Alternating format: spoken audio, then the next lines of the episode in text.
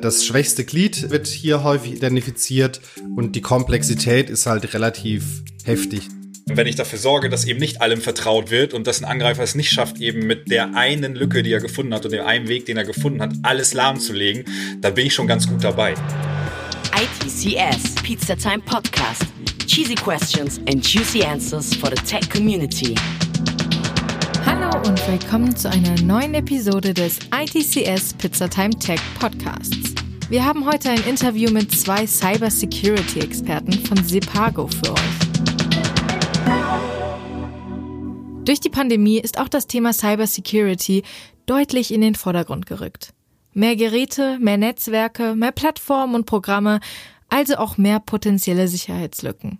Aber ich nehme mal nicht zu viel vorweg und gebe direkt weiter an Stefan mit Robert Haneberg und Alexander Benoit von Sipago. Ja, wenn jemand von Cloud spricht, dann zieht meistens irgendjemand anders die Augenbrauen hoch und äh, murmelt irgendwas von Sicherheit. Wir sprechen heute über Supply Chain Angriffe und warum da die Cloud sicherer ist. Und ich spreche mit Alexander Benoit und Robert Haneberg von der Firma Sepago und die beiden sind im Security-Bereich tätig. Hallo. Hi. Moin, moin. Ja, wer seid ihr? Was macht ihr genau bei Sepago?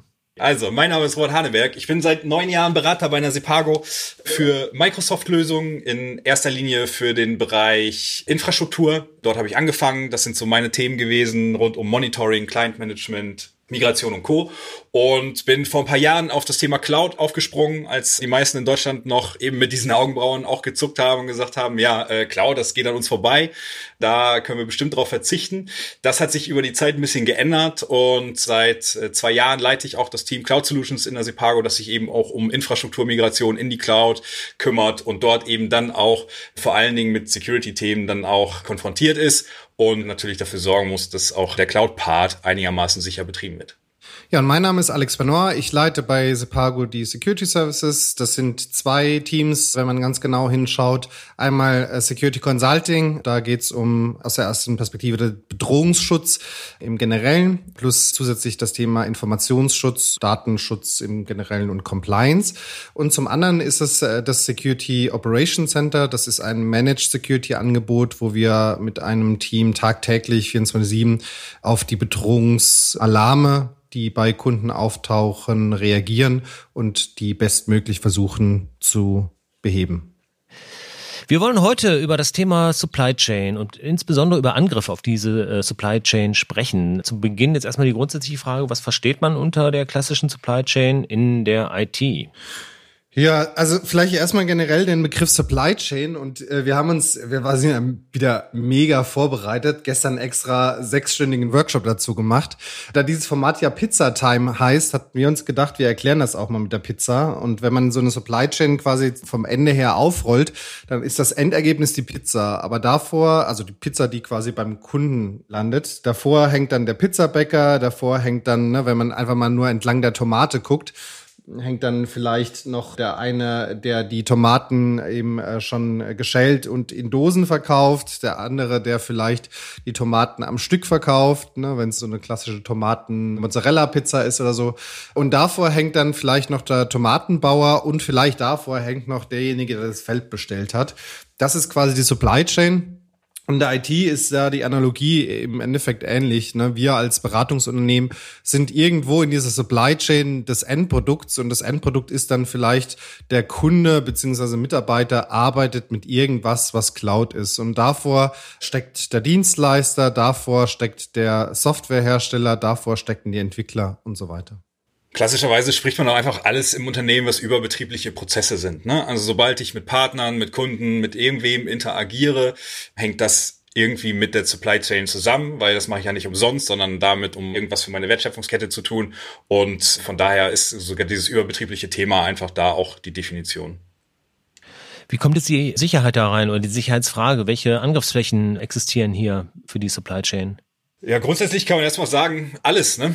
Also alle, die in dieser Supply Chain involviert sind, haben irgendeine Angriffsfläche. Ne? Also sowohl in der IT als auch in der Nicht-IT, egal ob es jetzt Identitäten sind oder Systeme, Software, Hardware, was auch immer. Ich glaube, das Besondere dabei ist es eben, dass wenn es mich treffen soll, wenn ich das Ziel bin, dass es eben alle meine Partner treffen kann und die in erster Linie das dann halt weiter verbreiten. Und ich, zu denen habe ich ja ein Vertrauensverhältnis und das ist ja das große Risiko eben auch bei Supply Chain Angriffen, dass eben dieses Vertrauensverhältnis dann mir zum Verhängnis wird. Das heißt, im Grunde habt ihr dann nicht mit einem Kunden zu tun, sondern im Grunde immer mit der ganzen äh, ja, Kette eben, also mit dem, der vor und nach dem Kunden kommt, um diese Vertrauenskette dann auch zu schließen. Von ein paar Tagen gab es, äh, sag ich mal, in der IT 2020 noch in dem Jahr ein riesen Aufsehen, weil äh, zuallererst eben eine Security-Firma, die, sag ich mal, analog gibt's ja, gibt's ja ein paar im Feld, reportet hatten, dass da ein äh, recht großer Security-Incident war. Im Endeffekt hat sich diese Security-Firma geoutet, haben gesagt so, hey Leute, sieht so aus, als wären wir gehackt worden von etwas ziemlich Guten und ziemlich Großen. Also gut im Sinne von professionell. Ähm. Gut im Sinne von sehr professionell, ja. Mhm. Und auch äh, groß im Sinne von viele Ressourcen. Und mhm. da ging es dann relativ rund um den Globus. Jeder hat dann gesagt, so, krass, FireEye im Konkreten sind da gehackt worden als Firma, die eben tatsächlich schon sehr, sehr lange in diesem Markt drin sind. Eigentlich ein Hersteller sind, dem viele vertrauen und auch sehr repräsentativ sind und äh, sicherlich jetzt auch nicht irgendwie mit Security intern relativ lax umgehen. Und was da auch spannend dazu kam, war natürlich dadurch, dass die so einmal komplett auf links gedreht worden sind, waren auch eben Security Schwachstellen bekannt geworden, beziehungsweise der, der Hersteller hat sie dann selber relativ schnell disclosed, die die intern für ihre Research hatten. Das heißt, es war nochmal ein unfassbarer Multiplikator, dass nicht nur quasi der Hersteller eben gebreached worden ist, sondern grundsätzlich auch deren Tools, deren Wege in unterschiedliche Betriebssysteme, in unterschiedliche Umgebungen rein, damit auch nochmal abgezogen worden sind. Das also an sich war schon ein sehr, sehr großer Aufschrei. Und dann hat sich ein paar Tage später ergeben, dass der Einfallsvektor quasi, den die Angreifer in diesem konkreten Fall genutzt haben, basierend ist auf einer Supply Chain Attack, quasi wo eine Komponente kompromittiert worden ist von einem ganz anderen Hersteller. Das heißt, ich suche mir als Hacker dann einen Zulieferer aus, von dem ich weiß, dass der in dieser Kette steckt und mein eigentliches Angriffsziel direkt verbindet. Und über diese Schwachstelle komme ich dann unter Umständen auch an ein Unternehmen, das eigentlich eine sehr gute Security-Strategie hat. Genau, und häufig ist das halt wirklich auch das schwächste Glied. Wir haben gestern Abend auch nochmal so lose drüber gesprochen, haben gesagt, ein vielleicht für die Zuhörer sehr gutes Beispiel ist eben auch das Thema Arzt- oder Medizinbranche im Generellen da würde ich mir vielleicht als Angreifer jetzt nicht zwingend das Charité in Berlin raussuchen, ne, die sicherlich aufgrund von Politikern aus anderen Ländern oder auch generell ihrer Forschung, die sie nicht nur im Bereich Covid haben, äh, sondern eben auch generell in allen verschiedenen Bereichen immer wieder sehen, äh, dass da eben Angreifer versuchen, durch die Tür zu kommen, mehr oder weniger sondern ich würde mir vielleicht einen Zulieferer raussuchen, der vielleicht irgendwas in der Medizinbranche macht, äh, sei es irgendwelche Ampullen oder vielleicht nochmal ganz stumpf gesagt, irgendjemanden, der irgendeinen Zugriff auf IT-Systeme des Charités hat. Und das könnte natürlich auch der Facharzt sein, der irgendwo im ich komme übrigens aus dem wunderschönen Saarland, nur kurze Werbung dafür, im wunderschönen Saarland sitzt und eigentlich gar nicht so viel ähm, jetzt, sag ich mal, als Facharzt von IT versteht. Ne? Und der schickt seine Daten dann an irgendwelche Server des Charités, die das dann für die Weiterbehandlung von einem Patienten zum Beispiel nutzen. Also auch wieder klassische Supply Chain Analogie. Das wäre dann vielleicht der Einfallsweg. Und das ist vielleicht sogar auch der Kern, ne, tatsächlich. Also ich kann noch so viel äh, Geld äh, ausgeben, noch so eine große Firma sein, Security machen und so äh, dicht sein wie nur möglich, meine Perimeter zumachen. Wenn ich Zulieferer habe, denen ich vertraue, die damit drin hängen, die halt aus dem KMU-Bereich haben, die auf jeden Fall das Geld und die Ressourcen nicht haben, um äh, eben Security auf einem höchsten Level zu betreiben, dann kann es mir einfach passieren, je nachdem, wie ich die in meine Systeme und meine Organisation reinlasse, dass natürlich darüber der Angriffsvektor gemacht wird. Und das ist eben das große Risiko. Und wahrscheinlich auch, dass du bei vielen Beteiligten gar kein Interesse an dem Thema hast. Ich könnte mir vorstellen, der Fach Facharzt, der jetzt einfach nur genervt, dass er irgendwie die Daten nicht auf dem Rechner kriegt, das Problem vielleicht auch in dieser Komplexität nicht versteht, genau. äh, der findet dann irgendeinen Weg, seine, sein USB dann doch irgendwo äh, im genau. Netzwerk unterzubringen. Ja, der Facharzt will einfach nur arbeiten, ne? Und der will am Ende des Tages echt so wenig wie möglich Aufwand damit haben, die Daten ans um beim Beispiel zu bleiben, ich möchte jetzt gar nicht das Charité im Speziellen da hier rausnehmen, um seine Daten an irgendeinen beispielsweise ein, ein nächstes Element in dieser Kette eben zu submitten. Ne? Das kann ja auch dann eben nochmal der, äh, ein Beispiel sein, dass es der Allgemeinarzt ist und nicht der Facharzt, der dann eben an den Facharzt eine Überweisung schreibt und dafür dann digital die Daten zur Verfügung stellt. Ne? Und wichtig ist, glaube ich, einfach nur die Quintessenz. Das schwächste Glied wird hier häufig identifiziert und die Komplexität ist halt relativ heftig. Ne? Wir hatten auch nochmal gesagt, so eine Analogie zu diesem Szenario war vorher vielleicht ein paar Jahre vorher das Produkt CC Cleaner. Ich weiß gar nicht, äh, Stefan, ob du das kennst. Das ist im Endeffekt ein Tool, mit dem man so den Rechner, also so ein klassisches Windows, ähm, bereinigen kann von ja, sowas wie Verlauf im Browser oder irgendwelche Temp-Dateien, irgendwelche Missstände in der Registry und sowas. Und dieses Tool, das ist echt, glaube ich, also hatte zumindest bis vor Jahren, ich habe es jetzt ehrlich gesagt nicht mehr nachgeguckt, wie, wie es das heute ist, aber vor Jahren hatte es einen sehr hohen Markt Sichtbarkeit, ne? Wirklich, also besonders im Consumer-Bereich, sprich irgendwie Papa und Mama, Oma und Opa, so auf die Art, ne, die sich auch irgendwie einen PC haben, aber auch diverse IT-Kleinbetriebe haben dieses Tool genutzt, um quasi die Performance des Rechners äh, vermeintlich eben zu erhöhen.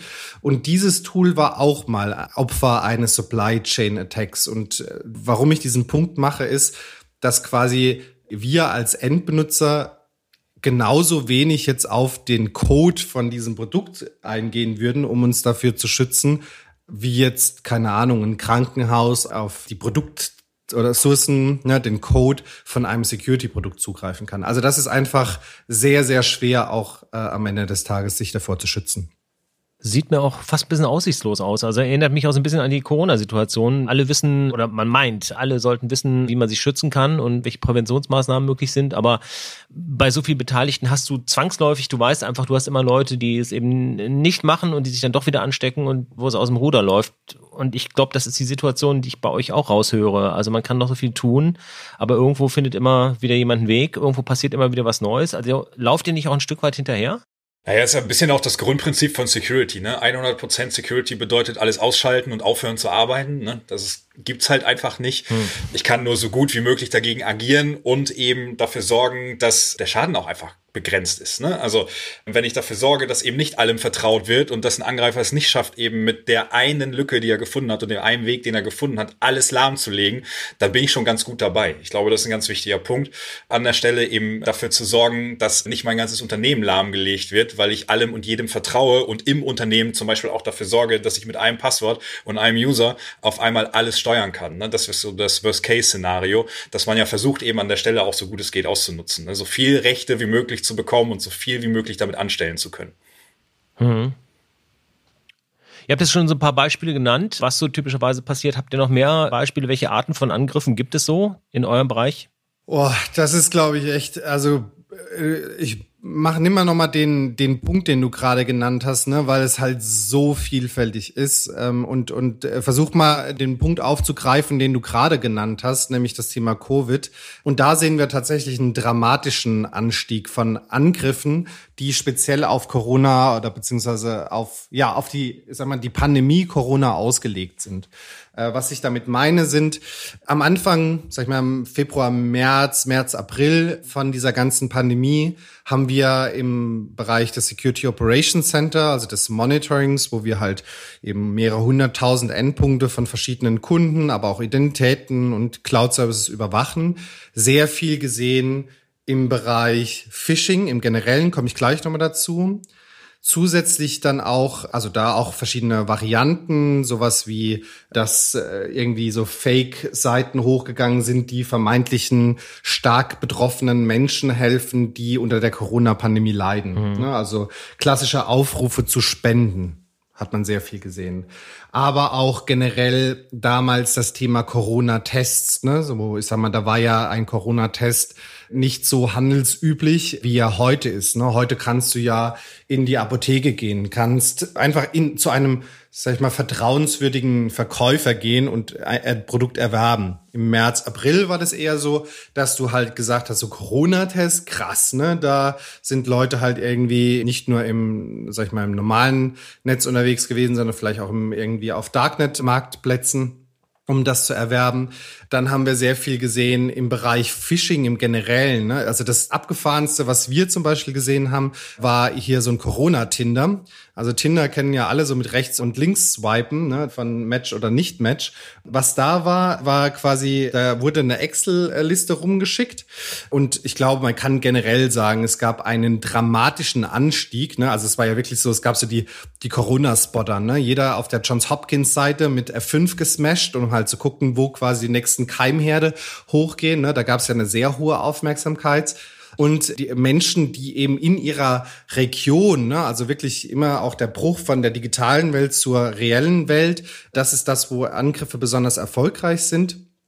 Und da war es so, dass du quasi eine Excel-Liste zugeschickt bekommen hast, die im Endeffekt gesagt hat, hier offizielle Liste der Stadt, des Landes, was auch immer. Und du solltest deine Postleitzahl eintragen und hast dann quasi gezeigt bekommen, wo Corona-Infizierte in deiner Umgebung waren. Ne? Also quasi Corona-Spotting, so war das quasi. Und das hat natürlich eine unheimlich hohe Erfolgschance gehabt, weil die Leute natürlich sehr, sehr neugierig sind, wer, ne, welcher Nachbar hat jetzt hier Klar. irgendwie Corona. Und gegen solche Dinge ist es halt schwer zu schützen. Die einen sagen, wir unterbinden per se Makros, aber wir wissen alle, dass das nur ein Angriffsvektor ist, den man schließen kann. Und heute ist es eben so, nur um das vielleicht noch ganz kurz zu ergänzen, das Corona-Treatment, also quasi Vaccine, sprich Impfstoff, das ist das, was heute am erfolgreichsten ist. Und uns ist allen klar, dass das nicht die 99,5 Prozent der Menschen sind, die sagen, ah ja, hier eine E-Mail irgendwie mit äh, .ru oder 17 äh, Rechtschreibfehler oder vielleicht unten noch eine kurze Side Note. Übrigens, bei uns kannst du auch Viagra kaufen. Sondern das sind die 0,5 Prozent, wo halt Papa, Mama, Oma, Opa, Tante, was auch immer im Krankenhaus liegt, äh, einen schweren Verlauf von der Corona-Erkrankung haben und wo es halt wirklich verzweifelt einer Suche ist nach, gibt es irgendetwas, was Papa, Mama, Oma, Opa hm. noch helfen könnte, hier äh, einen guten oder einen besseren Verlauf zu nehmen. Und das sind die 0,5 Prozent, die erfolgreich sind. Und at scale, ne, einfach basierend auf der Masse der Menschen, die es auf der Welt gibt, ist das immer noch eine verdammt große Zahl pro, sag mal, Kampagne, ne, also pro Lauf von so einer Phishing-Kampagne. Das sind jetzt ja Beispiele, wo sich der Angriff gegen den Einzelnen richtet, also um an dessen Passwörter, an dessen Rechner zu kommen. Welche Rolle spielt denn der Versuch über die Mitarbeiter, die jetzt einfach im Homeoffice sitzen und wahrscheinlich nicht so perfekt abgesichert sind, wie es sein sollte, weil es zum Teil aber gar nicht geht. Zum Teil ist man wahrscheinlich froh, dass man die Mitarbeiter überhaupt halbwegs über das Internet anbinden kann, darüber dann auch wieder in die Unternehmen zu kommen, was jetzt hier ganz speziell wieder hier unser Thema Supply Chain quasi vom Seiteneingang ist.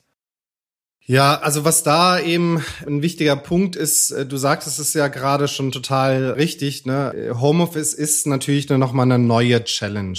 Ganz klar. Ne? Ähm, was wir sehen, ist natürlich, dass viele Organisationen, viele Unternehmen eben keine Homeoffice-Kultur vor der Pandemie hatten was sich in unterschiedlichen Dingen ausprägt. Zum einen, dass vielleicht die Infrastruktur des Unternehmens gar nicht darauf ausgelegt ist und zum anderen auch keine Homeoffice-Kultur herrscht, was im Endeffekt bedeutet, dass bei vielen Organisationen erstmal die Produktivität nach unten gegangen ist, weil keine, sag ich mal, Best Practices oder keine Kultur dazu herrscht, wie man eben Projekte, die man aus Jahrzehnten gewohnt war, in Person zu machen, jetzt auf einmal digital macht.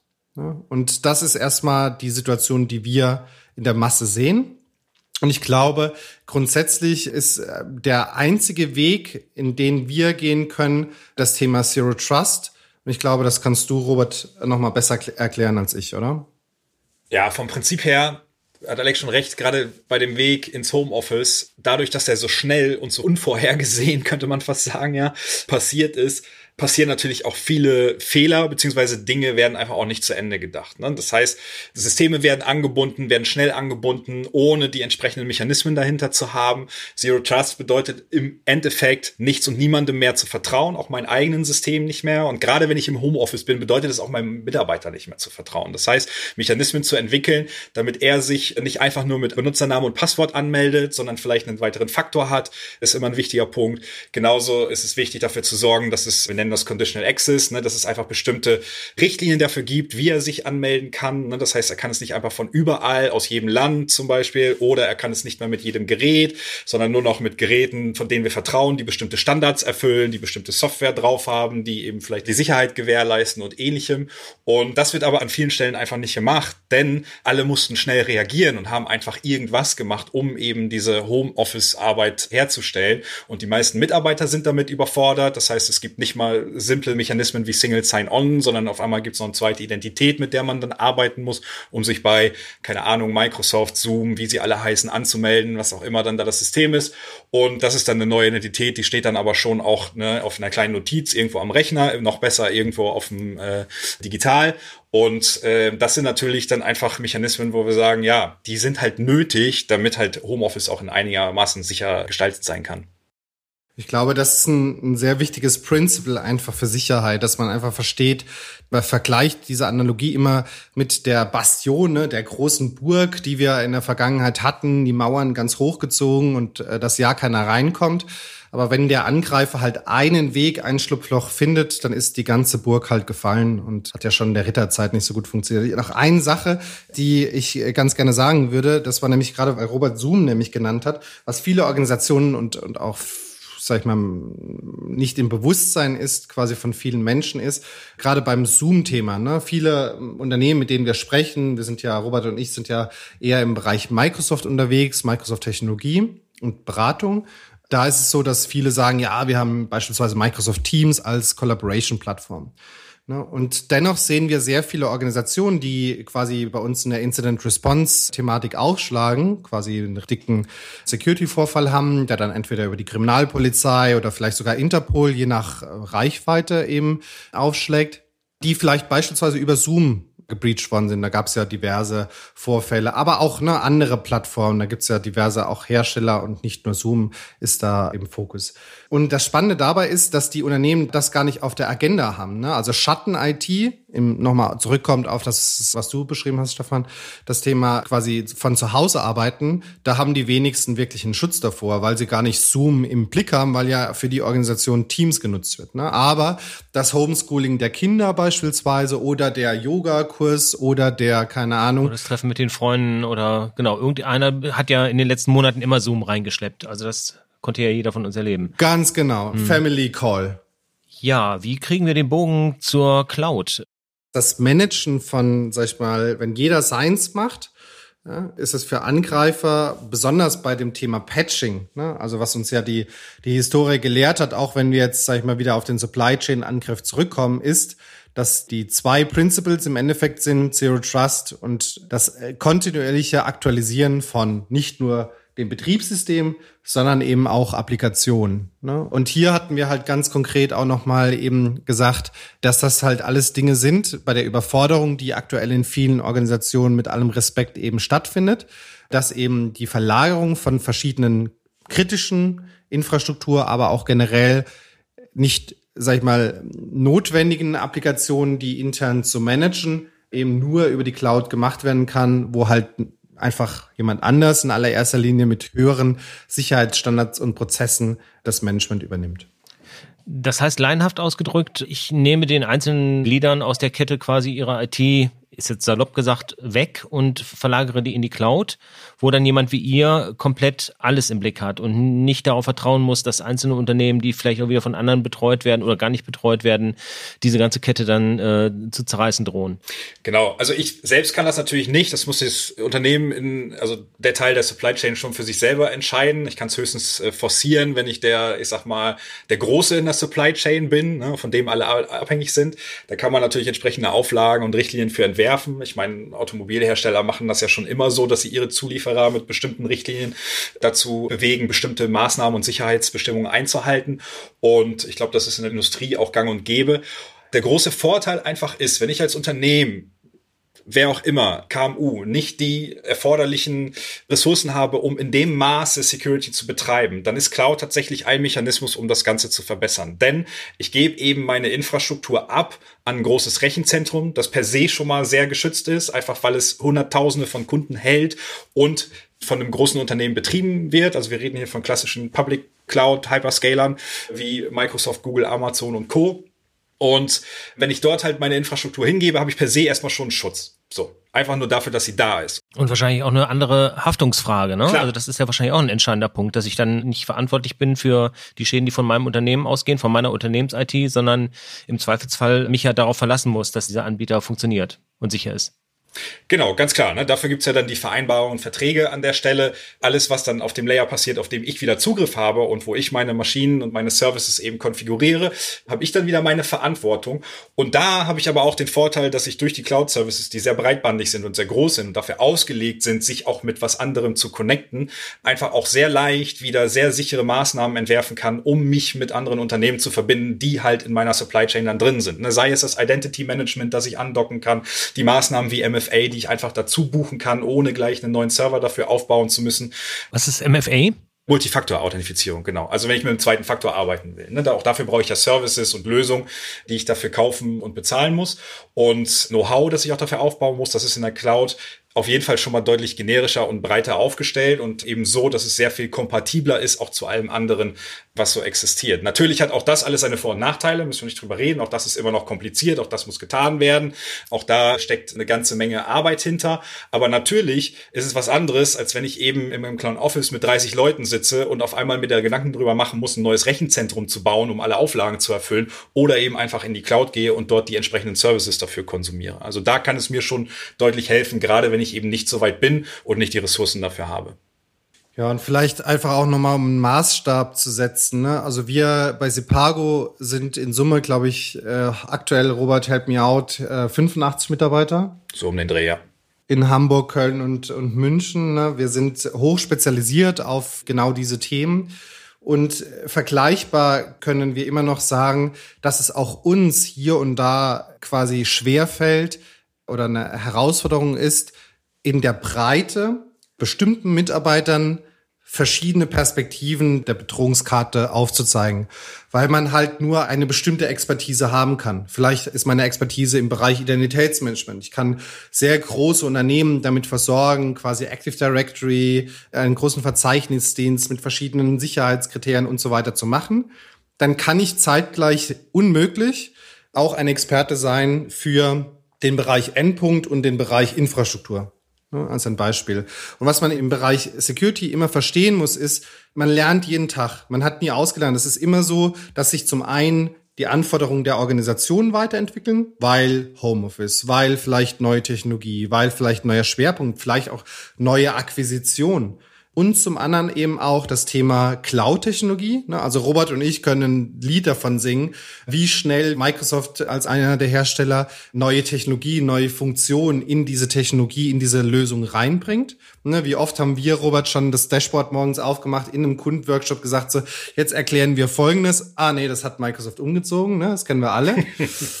Und zum anderen eben auch das Thema, man muss verstehen, Angreifer sind natürlich die Script-Kiddies, ne, die irgendwo mal in irgendeinem Darknet-Forum irgendeinen Ransomware as a Service finden und das einfach mal laufen lassen. Und die einfach nur nerven. Genau. Aber es sind auch hochprofessionelle Geheimdienste, Hackergruppen, ne, also ich würde sagen sogar Hackerfirmen, die nichts anderes machen, als ihre Mitarbeiter, überspitzt gesagt, zu Schulen in Unternehmen einzubrechen. Ne? Und all das zieht an der Security. Und es ist ein würde ich sagen, also manchmal sogar ein gegenläufiges Ding, weil Cloud-Technologie in die eine Richtung geht, aber der Angriffsvektor von verschiedenen Hackergruppen, die zu diesem Zeitpunkt gerade aggressiv und stark sind, vielleicht in einer ganz anderen Ecke ist. Und das alles in Gesamt zu sehen, das halte ich für eine sehr sportliche Herausforderungen, nicht nur für das Kleinunternehmen oder den Mittelständler, sogar für die Enterprise-Unternehmen, große Automobilhersteller oder hier ähm, alles über 100.000 Mitarbeiter, selbst die haben ihre Herausforderungen in diesen Bereichen, sei es Banken, sei es Healthcare, sei es Automotive, alle haben sie ihre Herausforderungen, weil es eben ein so schnelllebiges Geschäft ist. Welchen Kundentyp äh, beratet ihr hier? Also wir haben jetzt sehr verschiedene Angriffsszenarien beschrieben und je nachdem werden es wahrscheinlich auch ganz andere Gruppen von Kunden sein. Wer ist hier für die Cloud-Technologie innerhalb der Supply Chain relevant und wie wirkt sich das auf die Sicherheit aus? Also nicht nur in der Supply Chain, sondern auch generell kann man sagen, gibt es so meiner Kenntnis nach kein Vertical, keine Branche, die uns als Dienstleister für Cloud-Technologie und Security verschlossen bleibt. Referenzstories sind einfach schwierig. Wir haben eine Referenzstory, die jeder finden kann, die heißt Notruf aus dem Krankenhaus. Ist dann direkt der erste Link mit Microsoft gemeinsam. Da ging es um ein Krankenhaus, äh, was wir gemacht haben im Incident Response Bereich mit dem Schwerpunkt Ransomware. Ne, das Krankenhaus war von Ransomware betroffen und wir haben geholfen, alles wieder in Betrieb zu nehmen, Schaden zu minimieren und wieder hochzufahren. Kennen wir auch aus aktuellen Medien, ist ein paar Tage her allerdings. Generell muss man aber sagen, Referenzstories mit Kunden oder Referenzkunden zu nennen in der Security ist schwer, weil keiner möchte genannt werden, wenn es darum geht, hatten gerade einen Ransomware-Vorfall oder werden regelmäßig gebreached im Bereich Identitäten oder so. Ne? Das heißt, alle Branchen sind da. Wir sind auch als Sepago sehr stark im Enterprise-Segment. Das heißt also, wir häufig beginnen unsere Projekte ab 500 Mitarbeitern und nach oben hin keine Grenzen. Wir sind auch recht international, also wir haben auch verschiedene Länder mit verschiedenen Sprachen und Kulturen bei uns in den Teams drin, sind darauf auch sehr stolz, eben diese Diversität zu haben. Und das kann man, glaube ich, zu den Projekten sagen. Robert, hast du noch eine Ergänzung? Nee, auf jeden Fall zum Bereich auch Cloud-Sicherheit kann man sagen, dass wir auch da grundsätzlich alle mit drin haben. Und das ist bei allen gleiches. Erst kommt Cloud, dann kommt Sicherheit. Ne? So. Ja. Dann noch mal ein bisschen was über Sepago. Ihr habt ja einen ganz guten Ruf als Arbeitgeber und ich denke, das ist auch eine Voraussetzung, um gerade so vertrauensvoll mit Kunden, aber auch untereinander arbeiten zu können. Was macht das aus bei euch? Wie könnt ihr diese Unternehmenskultur halten? Das ist eine sehr gute Frage. Ich bin jetzt schon neun Jahre da. Es muss einen guten Grund geben, warum ich das so lange mache in derselben Firma. Ich glaube für mich in erster Linie, weil es ein sehr angstfreier Raum ist. Das ist, glaube ich, ganz wichtig. Gerade auch im Beratungsgeschäft. Das heißt, ähm, es ist gar kein Problem, Fehler zu machen. Es ist kein Problem, seine Meinung zu sagen und mit allen offen und ehrlich umzugehen. Auch man selbst zu sein. Auch das ist, glaube ich, im Beratungsbusiness gar nicht so normal. Von daher ist das, glaube ich, etwas, wo ich sage, ja, ich habe halt hier so meine Freiheiten, meine freie Entfaltung und ohne dass ne, mir jemand ständig auf die Finger haut und mir sagt, ich soll doch bitte das anders machen. Selbstbestimmung ist, glaube ich, auch in unserem Beraterjob ein ganz guter Faktor. Das heißt, wir sind immer wenig von anderen getrieben, sondern in unseren Projekten sehr, sehr selbstbestimmt unterwegs mit dem Kunden zusammen. Und das sorgt auch dafür, dass wir einfach mit dem Kunden zusammen einfach besser arbeiten können, dadurch, dass wir eben wenig von außen geführt werden, was die Projekte angeht. So, das wäre so meine zwei Sätze dazu. Ja, bei mir sind es die People, glaube ich. Ich bin einfach immer wieder total angetan von den Menschen, die bei Sepago arbeiten. Wir sind in ganz unterschiedlichen Disziplinen unterwegs und dennoch schaffen wir es immer wieder gemeinsam erfolgreich, sehr spannende und herausfordernde Projekte zu meistern. Und das wirklich in einer Miteinanderkultur, ohne dass da jetzt einer irgendwie sich besonders profilieren muss, was häufig einfach auch nicht möglich ist. Ne? Was ich total spannend finde, vielleicht ein Aspekt dazu, jetzt in der Security, habe ja von dieser Schnelllebigkeit oder wir haben von dieser Schnelllebigkeit gesprochen und per se, sage ich mal, ist es natürlich immer ein Vorteil, wenn du lange Erfahrung hast und verschiedene Dinge gesehen hast. Aber in unserem Team beispielsweise herrscht auch eine Kultur, wo ein junger Experte, der frisch von der Uni kommt, sich in ein Thema reingefuchst hat, genauso gut in eine Seniorrolle schlüpfen kann und sagen kann, hey, by the way, ich habe mich in der Uni beispielsweise mit Kryptographie beschäftigt, lass mich das mal erklären. Und dann sitzen die Ü40-Jährigen, by the way auch recht junges Durchschnittsalter sitzen die Ü40, Mitte 30-Jährigen, die 20-Jährigen und wer auch immer, quasi Mann, Frau am Tisch und, und hören quasi zu, ne, am virtuellen Tisch und hören quasi zu, was der Youngster an der Stelle eben zu erzählen hat von seiner äh, Analyse, von seiner Forschung an der Uni oder was auch immer. Und das finde ich halt einfach eine sehr offene Kultur und dieses Miteinander schaffen wir auch in internationale Projekte zu bringen. Und das zeichnet uns, glaube ich, auch als Sepago aus. Wie sieht euer Arbeitsalltag da aus? Muss ich mir das vorstellen? Also gut, jetzt sitzt ihr alle zu Hause äh, und seht die Kollegen auch nicht so viel oder wenn dann nur über den Bildschirm. Aber normalerweise sitzt ihr in irgendwelchen Kellerräumen hinter Bildschirmen an Schreibtischen und versucht da irgendwelche Hacks zu lösen oder wie muss ich mir das vorstellen? Das beschreibt sehr gut, oder? Kellerräume. Pizza und Red Bull. Äh, Pizza und Red Bull. Ungefähr so, ja, das ist doch das Bild. Ich bin eher der Weintrinker, Robert eher der Biertrinker. Nein, bei uns ist so, Robert und ich, wir sind eigentlich Menschen, die sehr gerne gereist sind und das auch wieder tun werden, sobald dieser ganze Spuk hier vorbei ist, oder? Auf jeden Fall, ja. Das ist immer noch so eine Kernkompetenz unseres Beraterjobs, zu Kunden zu fahren, Workshops zu machen, mit denen zu interagieren. Zuzuhören ist, glaube ich, ein wichtiger Faktor. Ne? Wir werden fürs Reden bezahlt, aber das Zuhören sorgt dafür, dass wir wieder bezahlt werden im besten Fall. Ne? Das heißt, es ist ein ganz wichtiger Aspekt, da ein offenes Ohr zu haben. Und Reisen gehört ganz klar dazu, auch wenn es weniger geworden ist, logischerweise, und auch weniger bleiben wird. Also dieses Remote-Ding wird sich vermutlich auch in unserem Job immer mehr und mehr niederschlagen, aber so initial zu Kunden zu fahren und dort Workshops zu machen, ist schon noch so etwas, was zu unserem Arbeitsalltag gehört und was auch am meisten Spaß fast macht.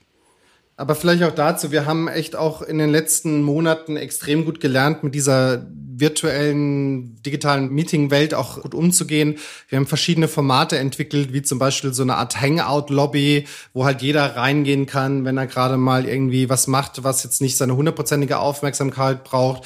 Wir haben tägliche Check-in oder Check-outs, je nach Projekt oder Kundensituation, wo es einfach darum geht, hey, was habe ich gestern erreicht, was steht heute auf der Agenda.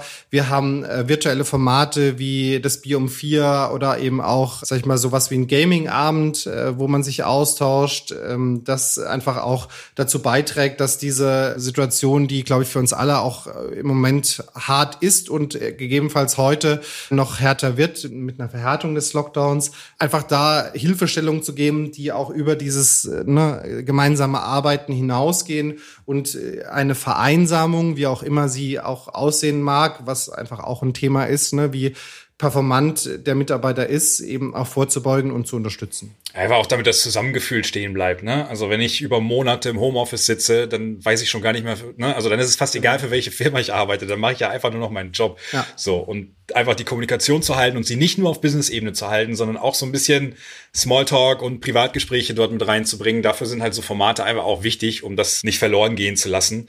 Und das kriegen wir eigentlich bis jetzt ganz gut hin. Ja, ja super. Ja, sehr spannend. Immer mit so einem leicht unwohlen Gefühl bei diesen Security-Themen. Aber ich glaube, bei euch hat man das Gefühl, ihr habt die Sache ganz gut im Griff und vor allem realistisch im Griff. Ich glaube, das ist viel wichtiger. Das waren Alexander Benoit, Lead Security Analyst und Robert Haneberg, Senior IT Consultant von der Firma Sepago in, in Köln. Galle. Und derzeit aber im Homeoffice. Vielen Dank, Alex und Robert. Wir haben zu danken. Danke. Ja, eine gute Sache scheint aus der ganzen Pandemie ja zu kommen. Sie erfordert sichere Systeme, nicht nur auf Firmengrund, sondern überall. Wenn ihr jetzt Lust auf Cybersecurity habt, ist natürlich alles, was Sepago betrifft, unten in den Show Notes verlinkt. Falls ihr euch also weiter informieren wollt, steht dem nichts im Wege. Wie immer könnt ihr den Podcast natürlich gerne abonnieren und wir sind natürlich auch nächsten Sonntag wieder für euch da. Also bis dahin. Tschüss. ITCS, Pizza Time Podcast.